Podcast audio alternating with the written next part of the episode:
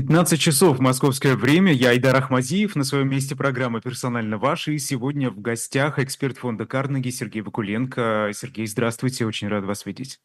Добрый день. Да, у нас очень много тем э, скопилось, которые касаются нефти и газа, ваших, э, собственно, тем, да, в которых вы эксперты. И э, вы знаете, вопросы можно задавать на YouTube, если вы нас смотрите там. Нас можно еще и слушать с помощью приложения Эхо или на сайте Эхо. Все это доступно. Круглосуточный аудиопоток, как на старом добром Эхе Москвы. Ну, а пока мы не перешли к разговору, чтобы нам не прерываться, небольшая рекламная пауза, тем более пока люди подтягиваются и подключаются. Предзаказ на комикс «Спасти княжну Тараканову» — это шестой уже том, открыт. Вы можете прямо сейчас на сайте shop.diletant.media этот предзаказ оформить а, и а, спустя время получить этот комикс, э, куда бы, где бы вы э, не жили. Да? Э, помимо комиксов на Shop Diletant Media есть множество разных других книг а, и толстовки. Это мерч «Живого гвоздя», памятный мерч себе и на подарок. Так что переходите, покупайте. И спасибо всем, кто это делает, потому что вы таким образом помогаете нам ежедневно вещать. А, ну что, Сергей, вы знаете, я бы хотел начать вот с чего. У нас э, атаки на энергетические объекты в Украине э, участились, что ли, да, ну или продолжаются, давайте так скажем, уже на протяжении двух лет практически, скоро вот стукнет как два года. Э, ну вот из последнего, да, по данным СМИ, беспилотник на днях атаковал нефтяной терминал «Руснефти» в поселке Жеча в Брян Брянской области, который расположен в 50 километрах от украинской границы. Потом в ночь с субботы на воскресенье, по-моему, в портовом поселке Усть-Луга Ленинградской области произошел пожар. Там находится тоже крупный терминал. Скажите, как все это влияет на рынок? И влияет ли вообще? Ну, пока на рынок это особенно не влияет. То есть, может быть, в той же самой Брянской области сейчас возникнут какие-то там перебои с нефтепродуктами. Там была действительно атака на крупную нефтебазу в Клинцах, с которой снабжаются окрестные э, заправки, это нужно увозить теперь э, в большей мере издалека, ну хотя там на нефтебанах, базах там довольно много этих барабанов, а пострадало вроде бы только 4. То есть пока это, ну, только такое предупреждение, предвестие, да, а, но дальше может стать довольно интересно. То есть, то есть пока, если говорить, пока например, это... о, о услуге, что тоже важно, да, то есть вроде бы была атака на нефтяной терминал. На самом деле атака была не на нефтяной терминал, а на небольшой, ну, средних размеров НПЗ, стоящий в этом порту. Причина очень проста на самом деле, потому что из, э, с украинской территории до этого терминала около тысячи километров. Долететь может э, незамеченным только очень небольшой дрон с полезной нагрузкой около 3 или 5 килограммов. Нефтяная инфраструктура, на самом деле, довольно крепкая штука. То есть, с одной стороны, вроде нам говорят, что нельзя курить по соседству, мобильные телефоны нельзя включать и так далее и тому подобное. Казалось бы, уж 3 килограмма взрывчатки должны наделать делов. Да? На самом деле нет. На самом деле это очень крепкие сооружения, которые со времен Второй мировой войны планируются в расчете на то, что они могут быть атакованы – и атака именно на нефтяной причал, например, да, или на резервуарный парк тремя килограммами взрывчатки не сделает практически ничего. Может быть, будет какой-то ущерб, может быть, там работа будет ненадолго остановлена, это можно починить. А вот если удачно атаковать НПЗ, причем там расположен не просто НПЗ, а НПЗ, работающий с конденсатом, очень легкой нефтегазовые фракции, конденсат получают вообще-то из газовых месторождений, хотя это фракция жидкая, да, похожая на легкую нефть, а, в которой много высоколетучих э, фракций пропан-бутана. А, даже бензин, не говоря о керосине или дизеле, взорвать не так просто. Жидкие нефтепродукты на самом деле не горят. Горят пары нефтепродуктов. А вот если вы имеете дело с пропан-бутаном, ну вот то, что в туристских баллонах есть или с чем там на даче люди заняты, да, вот тот самый баллонный газ, который часто взрывается, вот эта штука достаточно взрывчатая, потому что она уже газообразная. И если попасть вот таким дроном в колонну разделения вот этих нефтяных газов, вот там при большой удаче можно устроить, ну, такой довольно изрядный бабах, довольно изрядный пожар. И То есть даже, даже, даже с применением этого беспилотника, даже с применением относительно небольшого дрона с относительно легкой боеголовкой. И видно по всем фотографиям, что целили именно туда, целили именно в колонны. То есть, видимо, люди, которые планировали атаку, а, привлекли каких-то нефтепереработчиков и спросили, куда здесь лучше всего стрелять. Но видно было, что дрон на самом деле не долетел до самого интересного места. Но могло быть хуже. Могло быть хуже, да, значительно. По всей видимости, там был пожар, выгорела одна емкость, и, скорее всего, это будет ликвидировано довольно быстро. Ну, терминал остановили, работа приостановлена. Да, конечно, приостановлена. Ну, как бы есть довольно жесткие нормы пожарной, технической и прочей безопасности, э, которые написаны в философии, что лучше перебдеть, чем медобдеть. И как ярко вы, явно выявлена там неисправность, нештатная обстановка на предприятии, на оборудовании и так далее. Вот по этим регламентам работа, да, действительно останавливается. Там по максимуму все опасные вещества там, изолируются в системах, опускаются заглушки и проводится проверка. Что же именно пострадало, а, как э, эти конкретные повреждения могут быть митигированы, есть такое слово там, обработаны. Да, но это регламент. И, скорее всего, там работа возобновится, хотя, возможно, вот тот вот узел крекинга, который у них был, когда тяжелая фракция этой самой э, легкой, легкого нефтегазового сырья перерабатывают в нечто более ценное. Вот этот модуль, видимо, его придется чинить дольше – ну, Новотек потеряет некоторое количество денег и будет продавать там сырье с меньшей добавленной. Ну, ну не критично. Не критично. Но что гораздо интереснее, что вот мы сейчас увидели, что э, радиус действия подобных дронов это около тысячи километров. Получается, да? Соответственно, если мы берем ту территорию Украины, которая находится под контролем украинских войск, откуда можно запускать подобное, и отрисовываем от этого там, ну, вот эту самую тысячу километров, а, в достижимый радиус попадает около 10 НПЗ.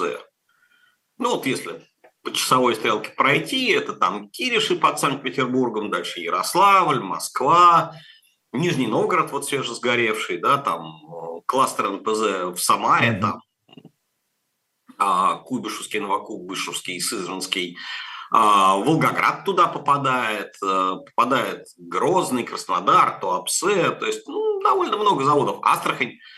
А, а это какая доля от всех российских э, подобных заводов, терминалов, предприятий? Это, я думаю, примерно половина российской нефтепереработки. Половина? Да, это заметно. И второй момент, что советская еще нефтепереработка, ее разрабатывали советские планировщики, которые очень любили экономию масштаба и очень не любили конкуренцию. Конкуренция это было что-то капиталистическое, зачем право? И поэтому у нас довольно много регионов снабжается с одного-двух НПЗ. То есть, грубо говоря, вам не поможет, если все сибирские заводы окажутся невредимы. Если вдруг повредить все эти, ну, будет крайне трудно возить а нефтепродукты с э, азиатской части. Собственно, вот памятный всем э, кризис, я думаю, что памятный, э, лето, осени, э, когда возник реальный дефицит нефтепродуктов, он возник из-за того, что затянулся ремонт на НПЗ вот этих трех НПЗ Самарской группы. То есть довольно уязвимо. А, понимаете, э, эти дроны не способны нанести большой ущерб. Но вот что они могут сделать, это начать по мелочи выбивать какие-то более чувствительные куски оборудования. Вот такого взрыва гигантского на НПЗ, э, с которого начинается книжка Кленси э, «Поднимается красная буря», Red Storm Rising, да, там был такой сценарий а, Третьей мировой войны, когда э, мусульманские националисты где-то в районе Волги, Урала взорвали НПЗ и там да, Советский Союз решил, что после этого, что нужно захватить Исландию и Саудовскую Аравию и так далее. Вот там, тогда эти террористы удачно заложили взрывчатку в некое средостение трубопроводов. Ну, так нельзя, это фантастика. Клэнси, в общем, mm-hmm. сильно просочинил. А, вот. А, но начать потихоньку выбивать а, чувствительное оборудование, которое будет трудно заменить, и это ровно та тактика, которую пыталась воплотить э, российская армия, когда обстреливала украинские электростанции. С самой электростанцией сделать что-либо очень трудно, большая, твердая, крупная штука, ее не повредишь. А вот трансформаторное поле, стоящее рядом с ней, можно. А дальше, в принципе, в норме трансформатор, ну, такая очень специальная вещь, э, там, в норме срок заказа может достигать года. Трансформаторы ну, не да. стоят у производителя. Об этом, об этом очень много зарубежные СМИ писали, когда, собственно, готовились вот к этой зиме, да, готовились к обстрелам российским, к возобновлению этих обстрелов, как в прошлом году. А, Сергей, скажите, пожалуйста, а вы, когда мы с вами обсуждали а, Брянскую область и э, вот этот э, нефтяной терминал Руснефти, вы сказали, что э, на заправках может пропасть бензин. Это только касается гражданского сектора или все же нет? Потому что в Украине такие атаки комментируют там источники СМИ или даже официальные лица, что э, а, все-таки это военные пользуются да, этим топливом, и поэтому таким образом мы э, останавливаем вот э, там планируемые атаки ближайшие. Насколько это действительно влияет еще и на военный российский сектор? Нефтебаза есть нефтебаза. И БТР, и танки, и автомобили ездят в конечном счете на одном и том же дистопливе. Ну да. Поэтому, да, действительно, это в том числе, конечно, и военная цель. Угу. И большой разницы между вот военными резервуарными парками и гражданскими ее нет. Это все снабжается с одного источника. Ну хорошо, представим, что вдруг э, получится да, у ВСУ, вот как вы говорите, осуществить эту э, поэтапную атаку и довести до какого-то коллапса, на, насколько все будет плохо? Вот что, что произойдет? Что встанет? Э, что не поедет дальше? Я не думаю, что у российской армии не получилось поставить на колени украинскую энергосистему. Точно так же я не думаю, что украинская армия сможет нанести заметный урон российской нефтепереработке. Вот это, в общем, вряд ли, крайне маловероятно. А это будут такие беспокоящие атаки. Но есть некоторая разница между российской нефтепереработкой в данном случае и украинской. А, украинцам было трудно получать трансформаторы на замену а, своих станций, ну, по двум причинам. Отчасти это было советское оборудование, которое на Западе не делают, да, и оно, многое из них приходило с каких-то других заводов на территории бывшего СССР, российского в том числе. А, ну, а вторая была проблема, что да, что это часто оборудование долгого срока заказа. В России ситуация такова, что в России, конечно, промышленный потенциал э, больше украинского, и многие вещи Россия, в принципе, может сделать сама, но российский НПЗ очень сильно реконструировали в последние примерно 10 лет. От многих из них, от старого НПЗ осталась только табличка ну и, может быть, здание завода управления. Ну, и, собственно, заменили все это иностранным. Да, да, да, совершенно верно. А заменили действительно все это иностранным оборудованием, а все это иностранное оборудование, оно, конечно, под санкции. И вот если... Не предусмотрительно оно... как-то. И если оно то ли сломалось само, как на заводе Лукойла, а, то ли оказалось э, мишенью для атаки и было взорвано дроном, ну, к производителю обращаться нельзя. Ну, во-первых, у него и нету. Очень часто такие вещи все-таки на складах не стоят, их заказывать надо. А и было бы, он не продал бы. А дальше эм, там не то, чтобы было что-то уникальное. Там, те же компрессора, которые сломались на лукойловских заводах, в России умеют делать компрессора, в Китае умеют делать компрессора. Ну вот знаете, вот такая э, аналогия. Если у вас на там Volkswagen Golf сломалось там сцепление, сгорело, да, то может быть какой-то умелец Мефодич в гараже, в яме и сможет туда поставить там сцепление от Лады или там от Great Wall или что-нибудь подобное, а, но у него это займет какое-то там времени, количество, изрядное количество непечатных выражений и так далее, ну и, и может и не встать, и работать будет странно. Вот со всем оборудованием для НПЗ история примерно такая же. А, это все такие довольно специальные агрегаты, а, части больших установок. А, понятно, производители этого оборудования обычно стремятся, чтобы там, замены покупали у них же. И, в принципе, намеренно делают эти вещи не очень совместимыми с чем-то, что делают конкуренты. И вот тут вот может быть проблема. Не то, чтобы она была совсем нерешаемой, но время это может занять. Ну вот если, если говорить про Нижегородское НПЗ, э, где, собственно, сломалась деталька на компрессоре, да, и все встало. А, э, эти, э, эта деталь, она где производится? У кого покупать? Кто производит оригинальные детали? Непонятно. Я попытался найти какие-то материалы публичных слушателей или чего-нибудь подобного из там, 10 и 15 года, когда это все строили. А, может быть французская, может быть итальянская, может быть американская. Ну, в общем, в кавычках недружественная. Недружественная, да. Угу. Наверное, по спецзаказу могут сделать аналог. А другой вариант – это снять совсем этот компрессор, поставить другой компрессор.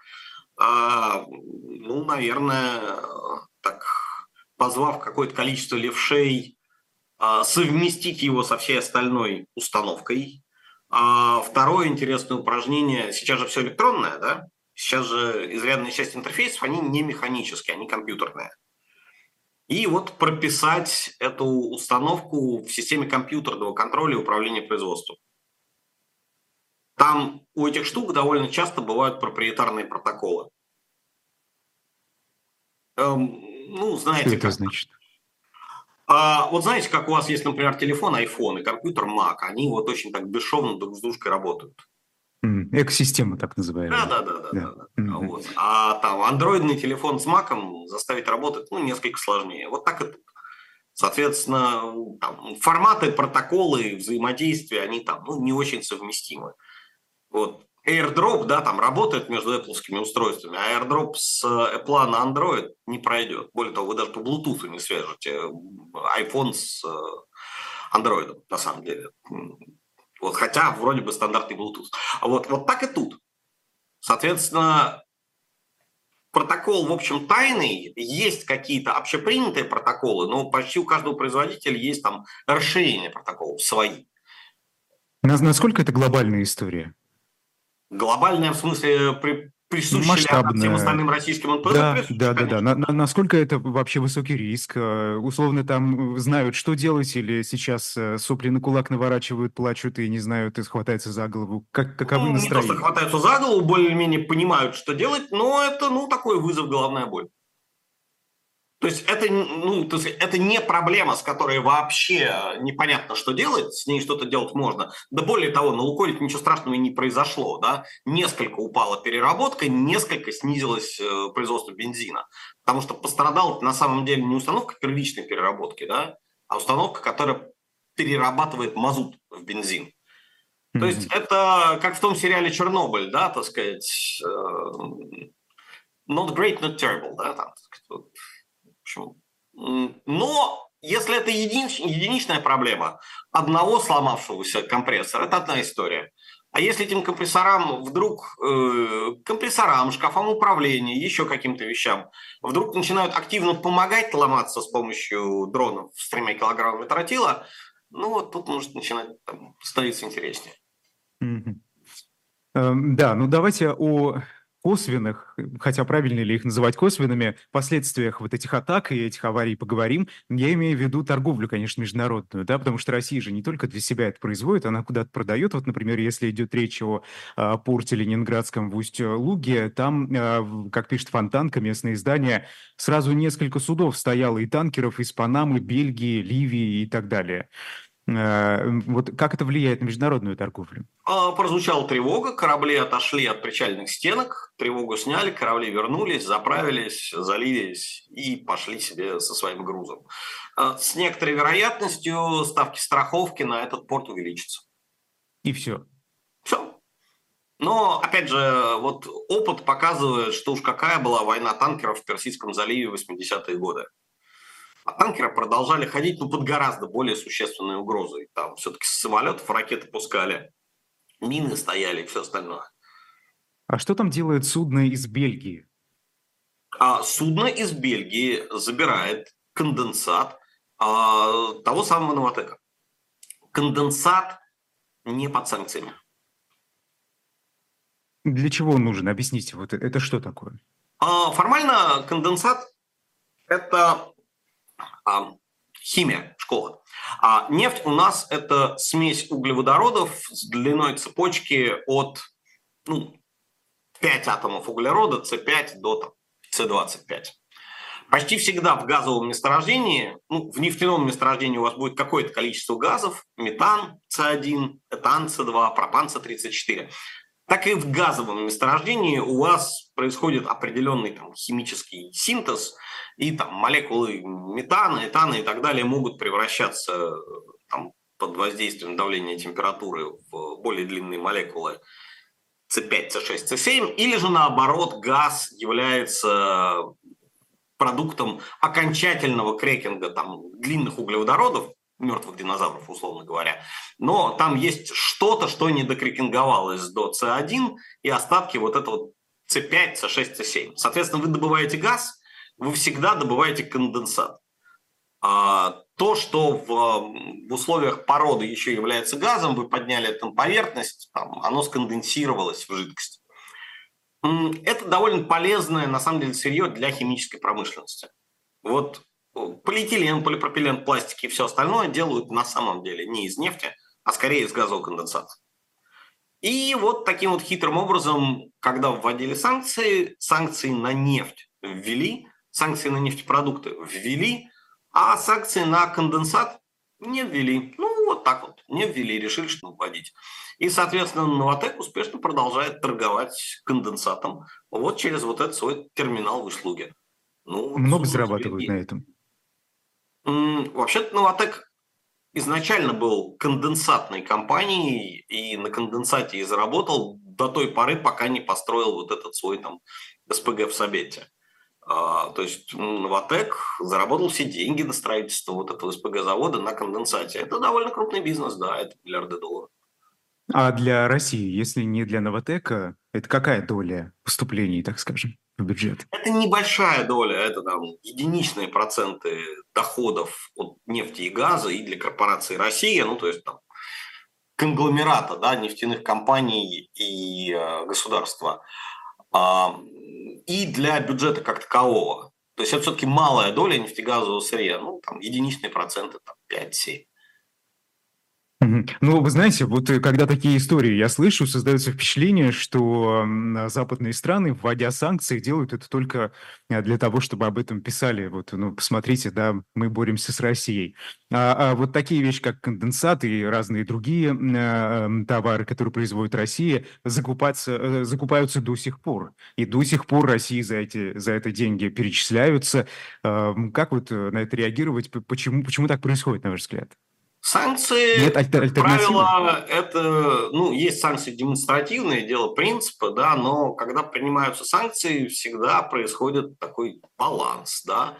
Насколько мы можем повредить этим экономике. То есть санкции – это там, выстрелы в экономической войне, да. Соответственно, всегда любой стратег делает баланс. Насколько этого будет, от, от этого будет больно противнику – насколько от этого будет больно его стороне. Mm. То есть, соответственно, есть там какой-то вопрос принципа, да, что да, нам это будет стоить, и будет стоить дорого, но мы из принципа вот, не хотим иметь дело там, с кровавым товаром. А вот. Э, здесь с конденсатом такая история, что все понимают, что сильно этим Россию не накажешь а там своим каким-то предприятием можно сделать там, больно. Ну, не имеет смысла. Понятно. А, хорошо, ну, раз уж мы поговорили, э, заговорили про санкции, про ограничения, а, вы знаете, в конце прошлого года Европарламент и Совет Евросоюза наделили страны, собственно, Союза э, правом запрещать импорт сжиженного природного газа из России, то есть самостоятельно они теперь это могут делать. А, тут уже и Болгария некоторые меры вводит, да, вот с 1 января там они по-моему, э, запретили э, продавать да, э, Лукойловскому заводу, если я не ошибаюсь. Потом с 1 июня там дополнительные ограничения вступают в силу. Вот эта история о чем? Насколько она глобальна, насколько она способна изменить общую картину? Эта история была вот о чем, что внутри Евросоюза оказалось очень трудно принять общее решение о об эмбарго на определенные российские энергетические товары. А, но так получается, что эти энергетические товары попадают в те страны, которые блокируют это решение ЕС, через другие страны, которые готовы принимать такие законы. И фактически Евросоюз дал возможность одним странам ну, как бы форсировать их политику на другие. Типа, хочешь российский газ, но мы не можем тебе его запретить, но мы можем себе запретить этот газ в твою сторону транспортировать. Вот так, например. И второй еще момент тоже важный. Там был такой спор по поводу того, что если ввести такие запреты, то, по крайней мере, по определенным контрактам э, страны могут налететь на очень сильные штрафы и это тоже такая вот отговорка, что, пожалуйста, не вводите такие меры, это нам очень дорого обойдется. А вот если какая-то третья страна транзитная запрещает транзит, это как бы получается такой форс-мажор, мы здесь ни при чем, и поэтому можем безболезненно этот контракт расторгнуть. Хитрые какие. Ну, вот такое есть. Но Болгария, кстати, было очень интересно. Вот этого закона еще не было. Болгария ввела по собственной воле специальный налог на европейский газ, который, э, на российский газ, который транспортировался в Сербию и Венгрию из трубопровода «Турецкий поток». Он попадал в трубопровод Балканский поток, который потом уже шел в Сербию дальше. И Болгария ввела э, довольно крупный налог на транспортировку этого газа. То есть примерно треть стоимости, заметно.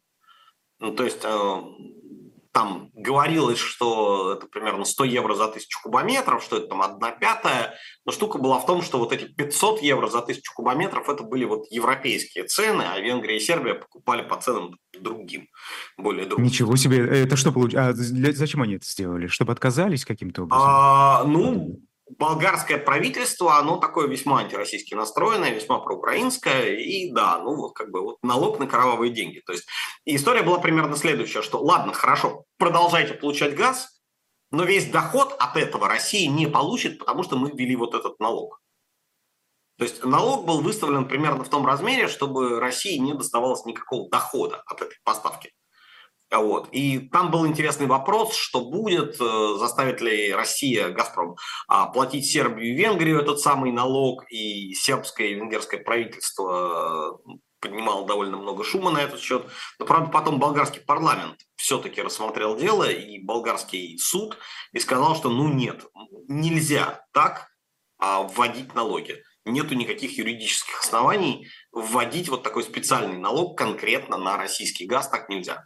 Болгария правовое государство, мы так не делаем. И этот налог отменили. А, а что касается нефтяного завода «Лукойл», который находится в Болгарии, что, что там у них? Все совсем плохо? Ну, у него есть довольно сильное давление, да. То есть сейчас он, опять же, вроде как его совсем вот так вот реквизировать, национализировать вроде как нельзя, неприлично. Но при этом, да, для Болгарии это такая соринка в глазу, которая мешает, заноза. И, в общем, наверное, Болгарии хотелось бы, чтобы Лукойл от этого завода отказался, куда-то его продал и так далее. Ну, видимо, придется, учитывая, что российские нефтепродукты уже, российскую, российское сырье уже не получится а, использовать этому заводу по новым ограничениям. Ну, не обязательно, российское, можно какое-то другое брать. Хотя, конечно же, он был построен в расчете на российское сырье чисто химически, технологически. Конечно же, его смысл существования состоял в том, чтобы нефть приходила там, по трубопроводу в то время даже не в Новороссийск, а в окрестности Одессы. И... Хорошо, ну э, да, мы с вами как-то 4, по-моему, месяца назад в эфире «Живого гвоздя» говорили про черноморские порты.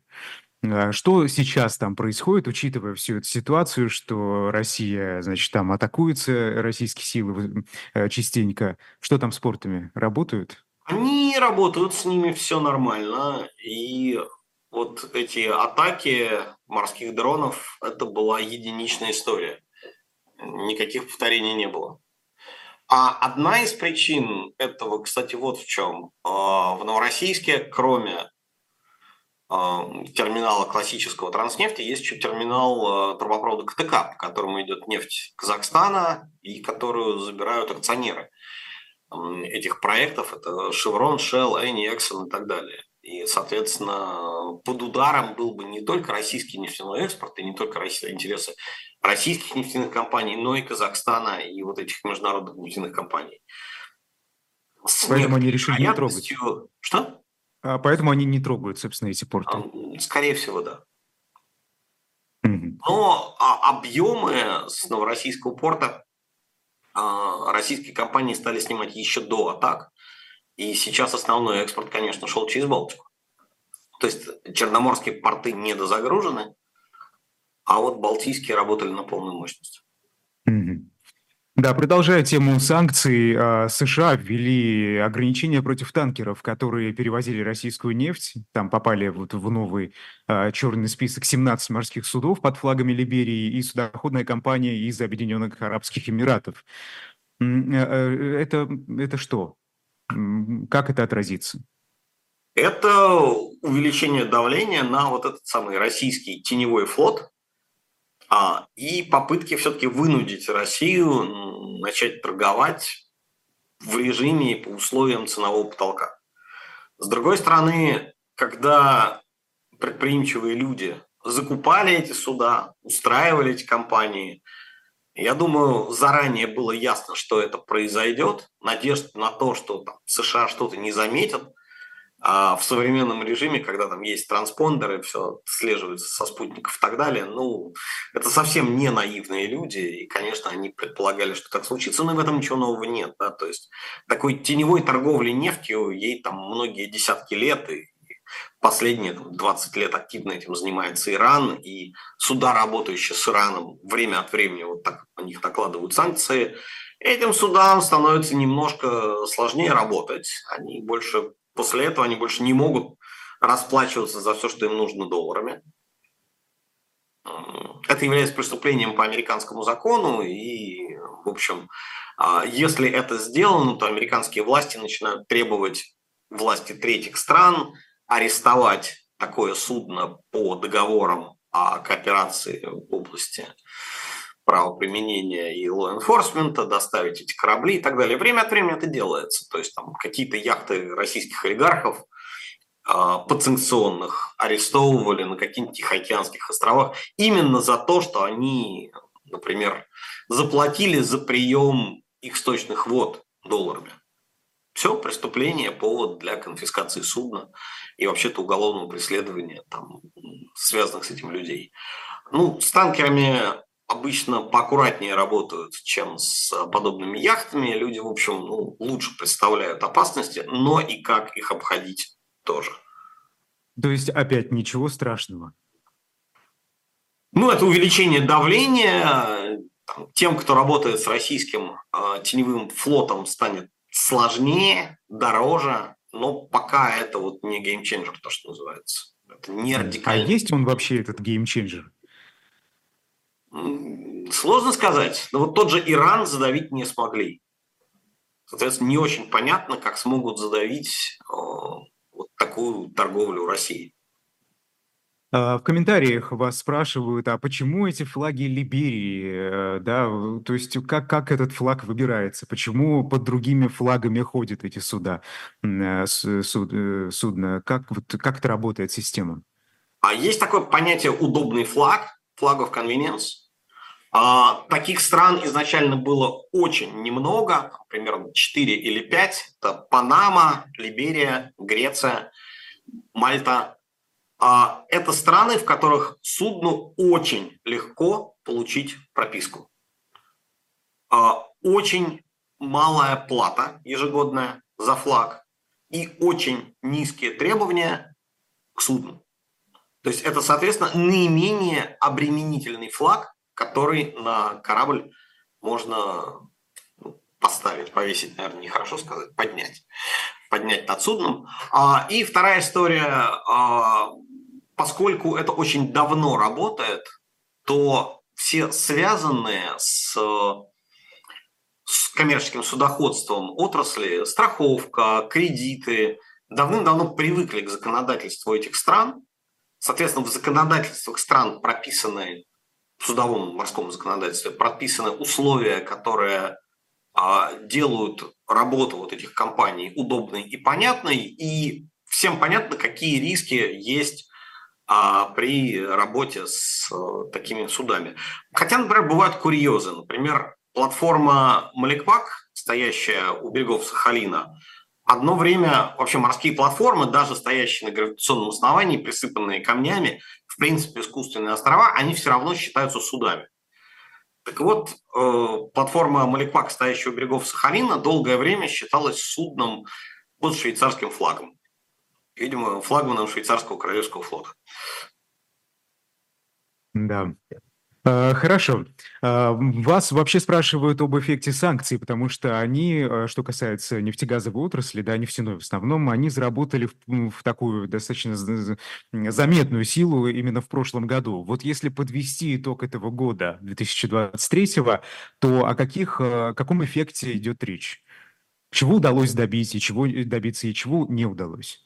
Ну, Запада. Видимо, сразу нужно разделять нефть и газ, да, там газ совсем отдельная история. Если говорить о нефти, то нельзя сказать, что пока вот эффект был заметен. А российская нефтянка нашла способ экспортировать свои объемы, экспортирует сколько может и хочет, и э, сколько позволяют договоренности с ОПЕК+. То есть никаких пределов на это нет. Да? А вот есть действительно вопрос – что будет с оборудованием долгосрочно. Оборудования иностранного довольно много и на НПЗ, и в, нефтедобыва... и в нефтедобывающем секторе. Но пока, по крайней мере, текущие ремонты, замены э, делать как-то умудрялись и справлялись. Вот когда оборудование начнет сильнее изнашиваться, его надо будет вот именно менять и более радикально, ну вот тут вот вопрос, смогут ли это делать, смогут ли там специальными образами как-нибудь раздобыть необходимые детали там, в Эмиратах или где-то еще, или найти замену в Китае.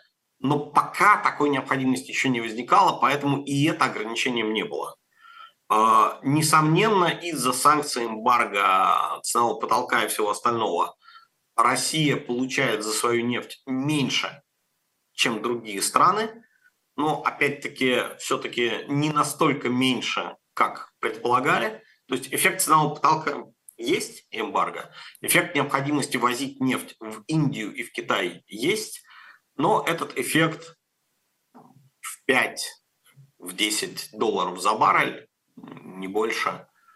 А, то есть это меньше, чем если бы там приходилось подчиняться ценовому потолку. И очень трудно сказать, поскольку у нас нет другого глобуса, да, а, вот нынешний уровень цен на нефть, он был ли бы таким же в отсутствие войны и в ситуации свободной торговли? Ведь военная премия, она есть и для стран Европы, и ведь страны Европы тоже платят за свою нефть больше, потому что им тоже приходится возить свою нефть издалека, а не из России. И поэтому сравнивать вот то, сколько Россия сейчас получает за нефть, надо бы, по идее, сравнивать с ситуацией без войны. И вот, может быть, по сравнению с ситуацией без войны, воображаемой, а, это было бы, может быть, то на то. То есть, может быть, просто ситуация, что Россия не получает военную премию за свою нефть, которую получают другие страны. Ну, тут вот очень трудно сказать. То есть, соответственно, mm-hmm. пока это не очень сильно сказалось.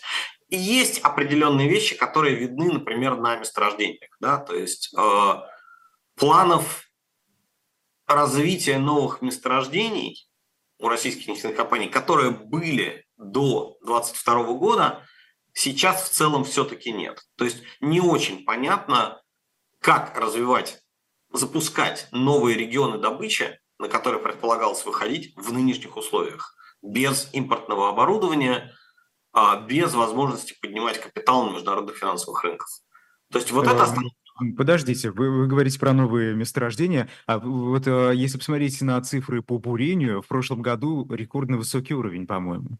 Как и в 22 э, Да, совершенно верно. И это, как ни странно, оборотная сторона санкций. А устроено это вот как. Значит, э, есть скважины там разной степени технологичности. И, в принципе, оставшаяся в России нефтесервисная отрасль, оставшаяся в России а, экосистема бурения вполне способна бурить горизонтальные скважины с многостадийным гидроразрывом. И вот это такое вот основное такое технологическое средство, которым развивается американская сланцевая добыча и российская там ухудшающаяся нефтяная база в последние несколько лет. Но все-таки самый вот дальний кончик, самый верхушка, там самый дальний кончик там кривое обучение, самая верхушка технологической пирамиды ушла. И если, например, в 2021 году с помощью там самых крутых технологических средств, сервисных подрядчиков и так далее могли порубурить, ну, например, скважину длиной с горизонтальным участком длиной 2,5 километра и с 20 стадиями гидроразрыва, теперь так нельзя, да, теперь могут пробурить там полтора километра и с 12 стадиями гидроразрыва. Соответственно, раньше для того, чтобы получить а, длину контакта с пластом 5 километров, вам нужно было пробурить две скважины, да? вертикальный кусок и горизонтальный кусок. А теперь вам нужно пробурить три таких скважины. Три вертикальных куска и три ствола по полтора километра. Вместо mm-hmm. двух вертикальных стволов и двух стволов по два с половиной километра. Вот эти лишние вертикальные стволы, это фактически и есть то самое дополнительное бурение. То есть КПД бурения снизился да, на километр контакта с пластом, вам нужно бурить лишнее количество вот этого вот просто вот спуска до пласта, да, КПД ниже. С другой стороны, вот эти вертикальные или там наклонно направленные стволы, которые идут просто по породе, и вот еще вот до вот этого загиба, до ситуации, когда стволу скважины нужно вот следовать за всеми изгибами пласта, это очень дешевая вещь. Это там, 10% стоимости всей скважины. И тех, кто а, умеет... Сергей, Сергей, э, извините, а вот вы сейчас говорите уже про старые скважины, я так понимаю, да? То есть их добуривают, как бы углубляют? Не, не, не про новые, про новые, новые. Это новые Это скважины. новые, это абсолютно это новые скважины. А это что со старыми? Что? Что со Работают старыми себе. происходит? Работают себе. Все mm-hmm. с ними нормально более-менее. Хорошо, ну а что касается бурения, ведь там тоже нужно западное оборудование. А вот, вот там в основном китайская. Вот китайцы Проблем делают нет. хорошие, тяжелые, буровые. А, несколько лет назад там СП с участием Shell выбирала себе буровую для бурения там, экспериментальной, очень сложной скважины и решила, что она возьмет китайскую буровую не потому что дешевле, а просто вот потому что лучше. И установки гидроразрыва, это тоже все вот эти мощные насосы, это тоже китайская. Есть довольно много всяких хитрых внутрискважинных штук, которые действительно западные.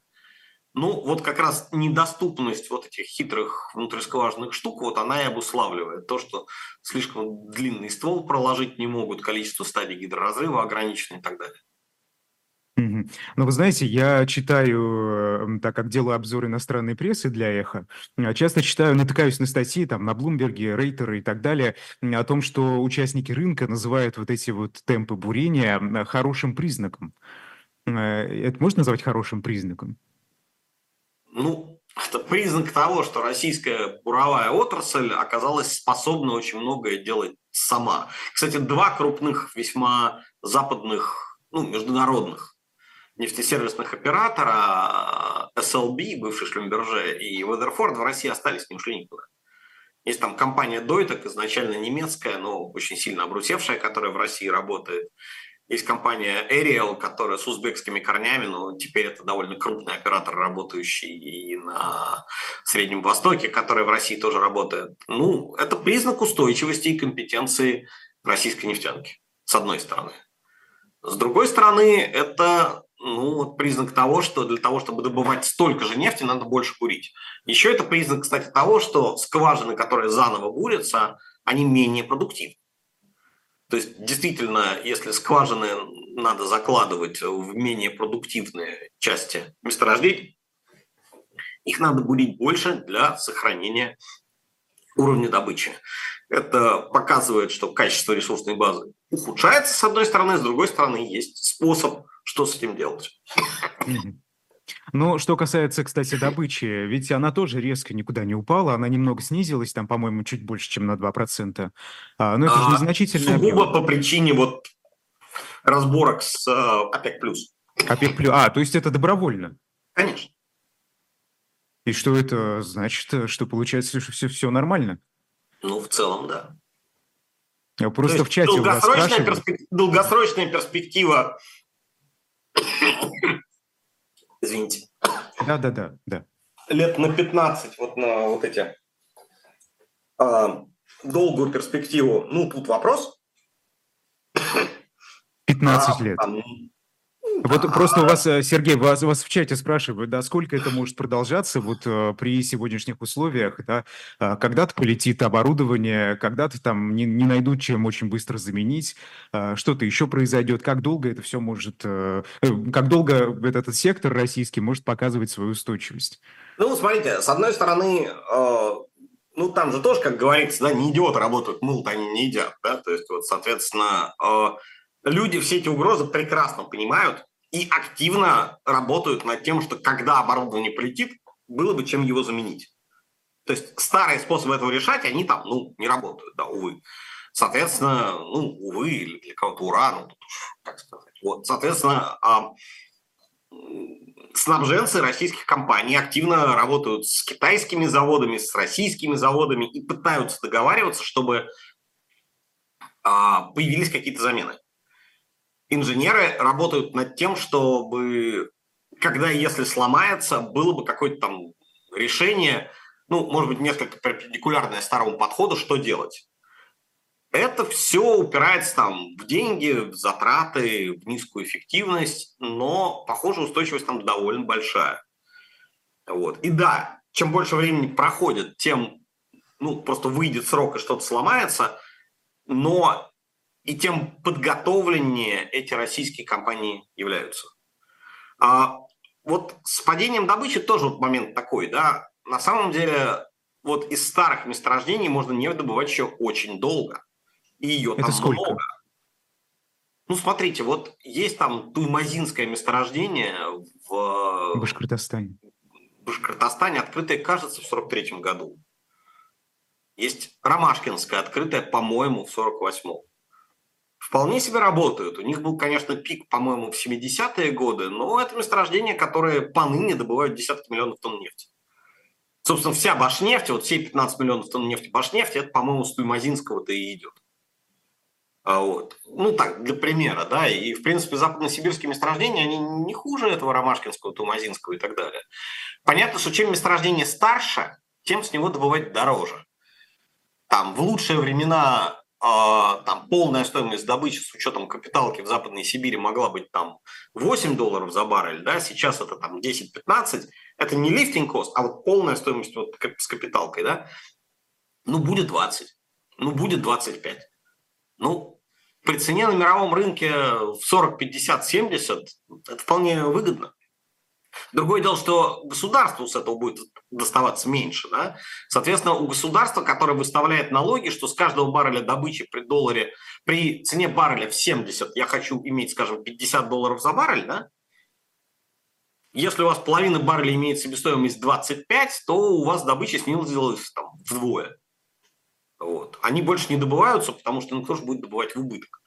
А, или же правительство говорит, да, мы войдем в положение с тех баррелей, которые обходятся в 25, мы будем брать не 50 долларов, да, а там 35. Вот, оставляя вам там тоже 35, там 25 себестоимости, там 10 на развод. Mm-hmm. А вот, то есть, соответственно, у правительства есть там богатый выбор, каким именно образом не добирать нефтяные налоги. То ли снижать ставку, э, сохраняя налоговую базу, то ли ставку налога держать и тем самым зарезать вот это вот, так сказать, э, то, то поле, с которого оно снимает эту нефтяную жатву. Но в правительстве тоже сидят довольно компетентные люди, которые, в общем, эти расчеты ведут уже последние лет 10-15, и, в общем, э, вот эту систему оптимизировать они, в общем, умеют. Думаю, посчитают довольно грамотно, профессионально. Mm-hmm. Хорошо, давайте поговорим про а, экспорт нефти, потому что он в прошлом году немного даже вырос. А, и основной покупатель это Китай, следом идет э, Индия. А при этом Китай достаточно так э, э, хорошо оторван, да, тут 107 миллионов тонн, а Индия 70 миллионов тонн. Тут и в Турцию до 13 миллионов тонн дорос экспорт. Скажите, вот это о чем говорит, насколько это вообще выгодные каналы да, экспорта для России и чего что стоит ждать в этом году? Я думаю, что эта обстановка ну, более или менее стабилизировалась. Да? То есть это такой... Ну, всех устраивает Индию, Китай, э, Турция. Турция берет, видимо, просто столько, сколько может, больше ну, уже не может. А Почему вот не может? Что? Почему не может? Ну, по ряду причин. То есть там ну, есть там определенные мощности НПЗ Турции. Да, уж так вот откровенно перепродавать российскую нефть нет, Турция этим все-таки не занимается. Она по максимуму ее покупает для того, чтобы у себя перерабатывать. Соответственно, и продавать потом, соответственно, в Евросоюз. Да, да, конечно, продавать нефтепродукты. Более того, там совсем прекрасная история. В принципе, турецкая нефтепереработка была построена на то, чтобы обслуживать турецкий же рынок. Сейчас история такая, что Турция закупает российские нефтепродукты, заполняя ими свой рынок, покупает российскую нефть и практически все нефтепродукты турецкой выработки из российской нефти пускает на экспорт в Европу. То есть вот так тут аж с двух стволов такой вот идет. Mm-hmm. Насколько Россия стала меньше зарабатывать э, вот, с тех пор, как эта схема поставок нефти усложнилась, да, собственно, это разворот э, на восток, это вот Турция, откуда потом все это уходит в Европу. Это влияет на деньги? А, влияет, конечно, но опять же, вот смотрите, то, что шло в Китай по, по трубопроводу ВСТО, а, либо напрямую по трубе, либо через порт Казино, Россия на этом стала зарабатывать банально больше ну, поскольку общий уровень цен из-за войны, по всей видимости, поднялся, хотя другого глобуса такого же, но без войны у нас нет, поэтому судить трудно. На этом объеме Россия, наверное, зарабатывает больше. На тех объемах, которые идут в Индию и в Китай, зарабатывают меньше, потому что, во-первых, много платится за фрахт, и сейчас, по всей видимости, за фрахт придется платить еще больше из-за всего того интересного, что происходит в Красном море. А вот и все-таки дисконты есть, это безусловно. То есть, как я говорил, там и они растут. долларов на баррель сейчас растут, да. То есть 10 долларов на баррель в среднем Россия теряет по сравнению с тем, сколько она могла выручать раньше. Но, там, но это 10 долларов за баррель. Ну, многовато ну, 7,5 миллионов баррелей в день примерно экспорт, да, то есть, соответственно, 75 миллионов долларов в день, соответственно, ну, на 350 умножим на 365, там, получим сколько? Много, миллиарды долларов, несомненно, но э, это все-таки малая доля от того, что Россия на нефти зарабатывает. Mm-hmm. Ну, я так понимаю, худший, мы к Красному морю вернемся еще обязательно. А, я так понимаю, худший сценарий для России сегодня – это обвал этих цен на нефть. Стоит ли такого ждать? От чего это зависит? А, сейчас сценарий обвала, вот именно обвала цен на нефть, э, наверное, только какой-то крупный экономический кризис э, в стиле 2008 года. Или какая-то великая свара внутри ОПЕК+, э, как это было в 2020 году. Вот предпосылок для великой свары в ОПЕК+, не видно – с крупным биржевым обвалом тоже вопрос сложный. В принципе, в конце прошлого года э, биржевые аналитики были так довольно сильно напряжены и что-то такого ждали.